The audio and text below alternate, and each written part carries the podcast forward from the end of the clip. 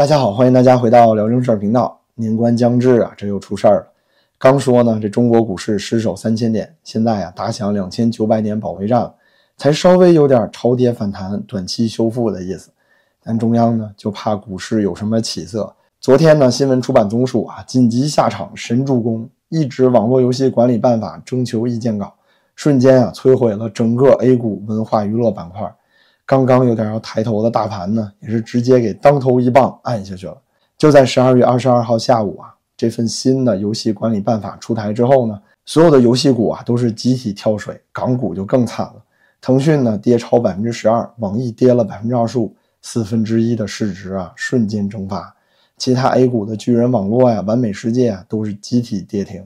短短几个小时啊，游戏行业蒸发掉了超过五千亿人民币的市值。而这份新出台的管理办法呢，文章全部啊也就一万一千多字，算下来一个字那是价值四千多万人民币呀，太牛逼了，我真服了。之前啊，国内有个做教育咨询的网红叫张雪峰，他说过什么文科生啊都是服务业啊跪舔客户的。我现在就想问问张雪峰老师，你这个脸是不是被抽得很疼啊？文科生也得看干什么的是吧？看咱政府里这些文科生啊，一个文件出来就能瞬间干掉五千亿人民币，写一个字儿就能抹掉四千万了。朋友们，那所有做游戏写代码的这些啊理科生小码农们，都得集体跪地上叫他们爷爷才行啊！您可能也好奇，说这管理办法不还在征求意见吗？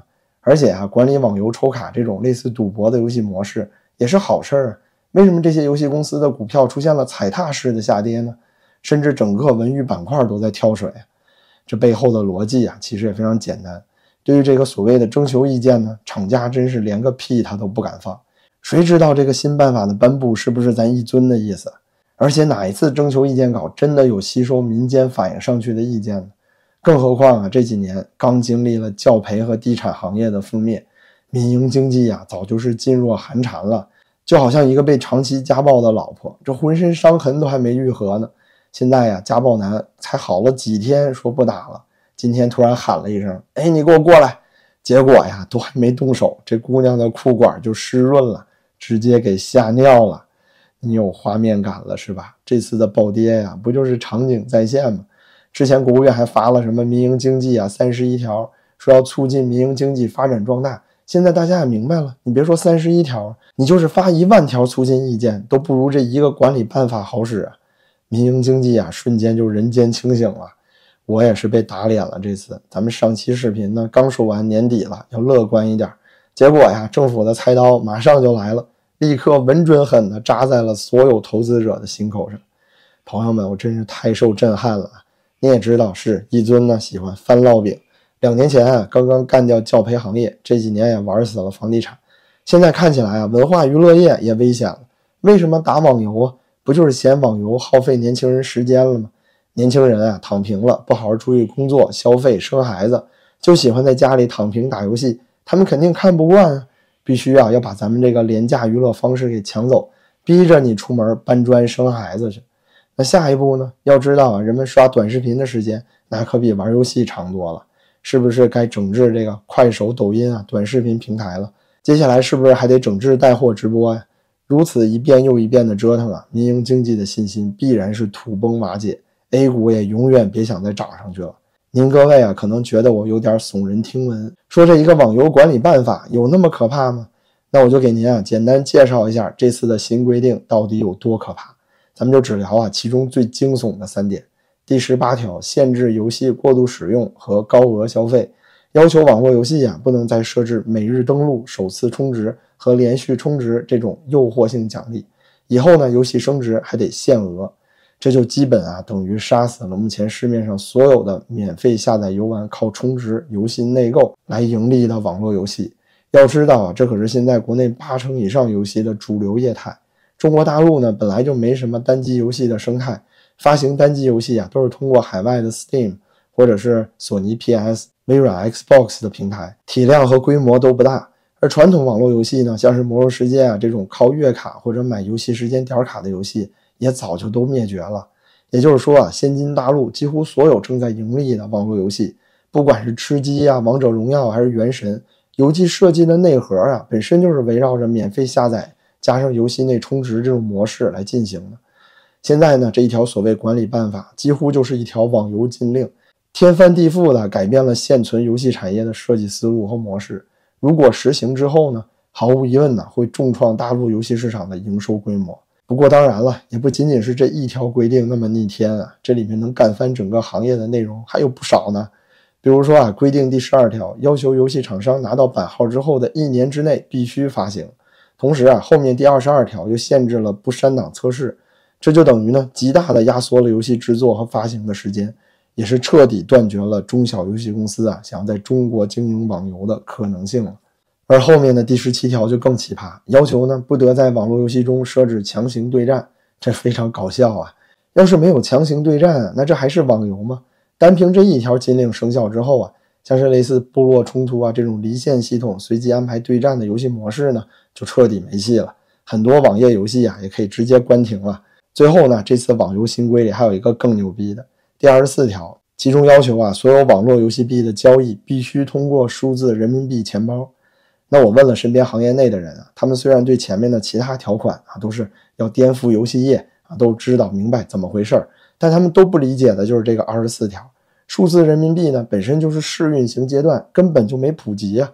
难道正式铺开这个数字人民币的第一步要通过游戏产业吗？想想啊，就让人不寒而栗了。现在老百姓都不爱消费是吧？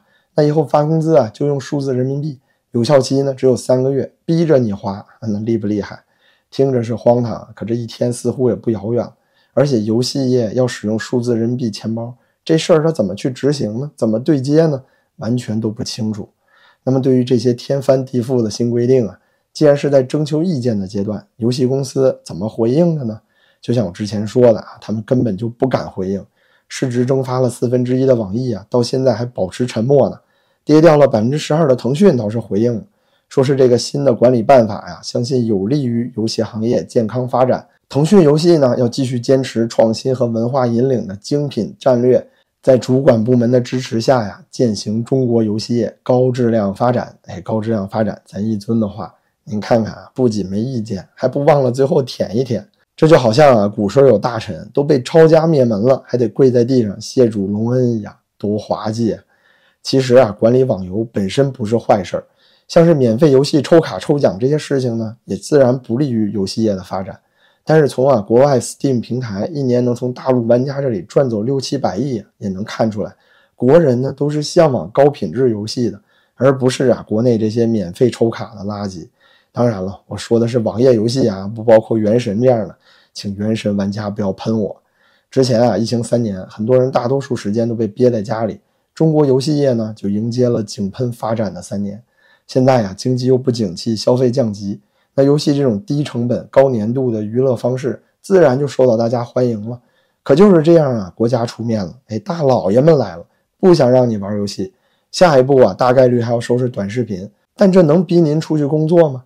年轻人啊，能因为游戏少了，所以就决定出去结婚生孩子吗？不可能的呀！经过这件事儿啊，咱也看出来了，政府呢想要解决中国经济目前困难的方法，依然啊还是只有发文啊这一招。无奈啊，官老爷们根本就不体察民情，官威又大，旁边呢这东西厂的太监又在你旁边哎舞刀弄棒的威胁。就比如国安部屡屡发文禁止大家聊中国经济，那这后面的逻辑啊，我就真理解不了了。究竟是想救经济呢，还是推波助澜的想让中国赶紧崩溃呢？国安部啊，天天高喊着说抓唱空的人，中国经济能被境外反贼唱空吗？发这些啊摧毁一个又一个行业的脑残规定，那是反贼干的吗？是法轮大法发的功吗？恐怕都不是吧。